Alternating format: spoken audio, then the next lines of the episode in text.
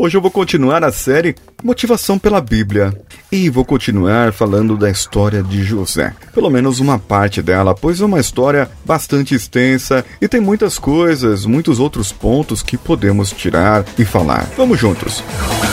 Você está ouvindo Coachcast Brasil a sua dose diária de motivação.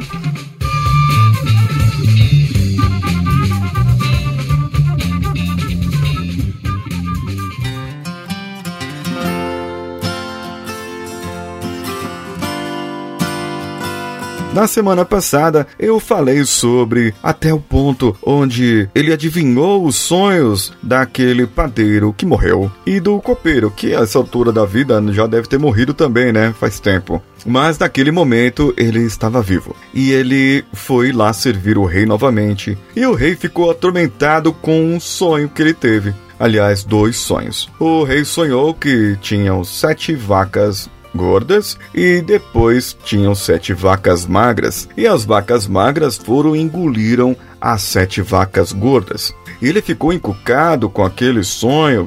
Puxa vida, o que, que é isso? O que isso quer dizer? Chamou os astrólogos, astrônomos, oroastras, é, é, cientistas da época e todas as pessoas, escribas, e para poder falar para ele o que, que é esse sonho, o que quer dizer isso. Mas ninguém adivinhava, ninguém sabia. E o camarada não conseguia dormir. E ali ele teve um outro sonho. Sonhou com espigas. Espigas de milho robustas, cheias de milho, bonitas, que eram engolidas por sete espigas também. Magras, feias, sem milho, sem nada só tava o sabugo mesmo. E eu fico imaginando quando lembro desse sonho aqueles visconde de sabugosa. Sete viscondinhos de sabugosa magrinho, engolindo sete visconde de sabugosa gordinho. E aí, ele ficou pior ainda. O que quer dizer isso? O que quer dizer esse número 7 na minha cabeça e tudo mais? Então o copeiro desgraçado lembrou do José. Falou: tem um rapaz lá na prisão, tá preso lá ainda, tá preso lá, coitado. Esqueci dele, mas ele, ele, ele sabe adivinhar sonho, viu? Ele adivinhou o meu e eu vivi, e adivinhou do padeiro, o padeiro morreu. Então, é, talvez ele adivinhe o seu. Então o faraó mandou chamar o José. Traz esse rapaz aí. E aí trouxe o José, José chegou lá e falou para ele é, contou o sonho, né? Todo esse sonho que a gente falou e tudo mais. E aí, José, ele foi buscar, assim, digamos, a revelação de Deus, foi buscar a Deus e voltou com a resposta. E falou: Olha só, rei, a interpretação desse sonho é que o povo vai passar por sete anos de bonança e depois vai haver sete anos de fome em toda a terra. E esses sete anos de bonança acabarão e todo mundo vai padecer. E aí o faraó ficou achando estranho e falou: Nossa que coisa, esse é o significado do meu sonho, mas o que nós faremos? O que nós podemos fazer? E José falou: Olha, é simples. Durante a sua bonança, vocês guardam comida, guarda farinha, guarda dinheiro, para quando estiver na pobreza, faltando comida, faltando plantação, faltando animais, de quando vocês estiverem nessa época, sobrou dinheiro, sobrou farinha, sobrou comida da outra época de bonança. E aí o rei ficou admirado, falou: Mas como eu posso fazer isso? O faraó, né? Como eu posso fazer isso? Ora, você tem que instituir uma pessoa para ir em todos os seus reinos, construir locais para armazenamento e começou a dar uma ideia de logística para ele, várias ideias ali e o faraó, admirado, falou: Não, mas quem pode fazer isso se não você que tá dando essa ideia maravilhinda? E aí tudo se encaixou, tudo fez sentido. E foi graças a isso, pois segundo a Bíblia, José ficou sendo a segunda pessoa em poder ali no Egito, perdendo apenas para o faraó. Mas ele não podia matar o faraó. Não, isso ia contra até as próprias regras dele. Eu sei que foi isso que você pensou. Mas o que acontece é que ele próprio, José, ele poderia agora, ele tinha o poder na mão. Ele poderia crescer, ser maior, assim, dentro do seu ego. Mas não foi. Ele se manteve humilde. Até que um dia chegou a fome na terra. A fome na terra chegou de tal maneira que atingiu até a família dele. E os irmãos dele ficaram sabendo que no Egito havia fartura. No Egito eles tinham guardado comida, tinham guardado alimento e eles queriam aproveitar lá desse momento, desse bom momento. Eu, camarada, tal, eu venho aqui, compro um pouquinho de comida, levo para minha família lá. Como que a gente pode fazer? Vamos fazer uma parceria aí. E aí ele foi lá e tinha que falar com quem? Com José. Os irmãos dele não o reconheceram, mas ele reconheceu de bate-pronto os irmãos dele. Entre idas e vindas, acabou que os pais de José também foram para lá e José se fez conhecer e todo mundo ali se alegrou, chorou de felicidade e tudo mais, pois José estava finalmente vivo e se cumpria os sonhos de José, onde o sol e a lua e onze estrelas iriam se ajoelhar diante dele. Ou aquele outro sonho da espiga grande, outra um pouco menor, e onze espigas, uma de cada irmão, iriam se ajoelhar perante ele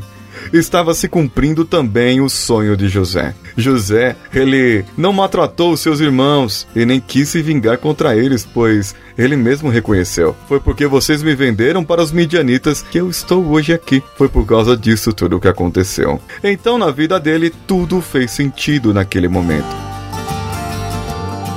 Qual é a história de motivação que você tira daqui? Qual é a história de você ter paciência, mesmo estando num local obscuro como a prisão, como você não podendo exercer as suas competências ou aquilo que você nasceu para ser? Pois José nasceu para ser um líder, mas ele estava ali, na prisão, apodrecendo, exercendo até o seu cargo, ele poderia exercer as suas competências. A Bíblia fala que ele ajudou ali o carcereiro a organizar os presos e a coordenar todas as coisas. Então, onde onde você estiver, onde você precisar estar, mesmo você tendo as milhares de competências que você tem, você tendo um dom nato, ou você tendo uma pós-graduação em Harvard, mas está hoje desempregado, desempregada e não sabe como fazer, como sair, como ir para outro lugar. Não importa, espera. Ache um jeito onde você está agora de exercer essas suas competências, esse seu dom. Ache um jeito de conversar com as pessoas, de persuadir, de de fazer com que você se sinta feliz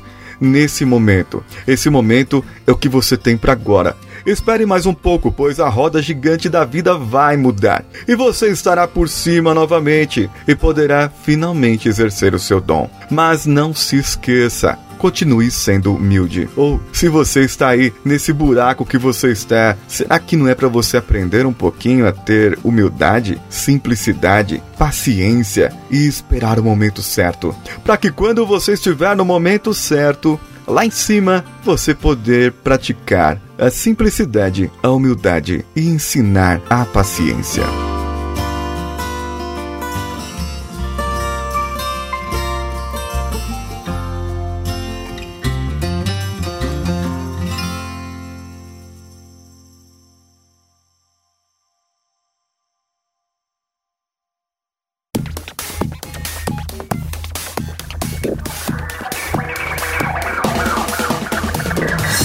Eu agradeço esse mês aos nossos padrinhos e madrinhas e apoiadores: Olavo Montenegro, Matheus Mantuan, Guilherme Souza, Gustavo Guedes, Ana Luísa Caran, André Carvalho, Felipe Machado e Márcio Altoé. Muito obrigado pelo vosso apoio. Eu espero que vocês continuem gostando do nosso conteúdo. E por favor, entre em contato comigo para que eu possa controlar as recompensas de vocês devidamente. Ou respondam os e-mails que eu mando também, né?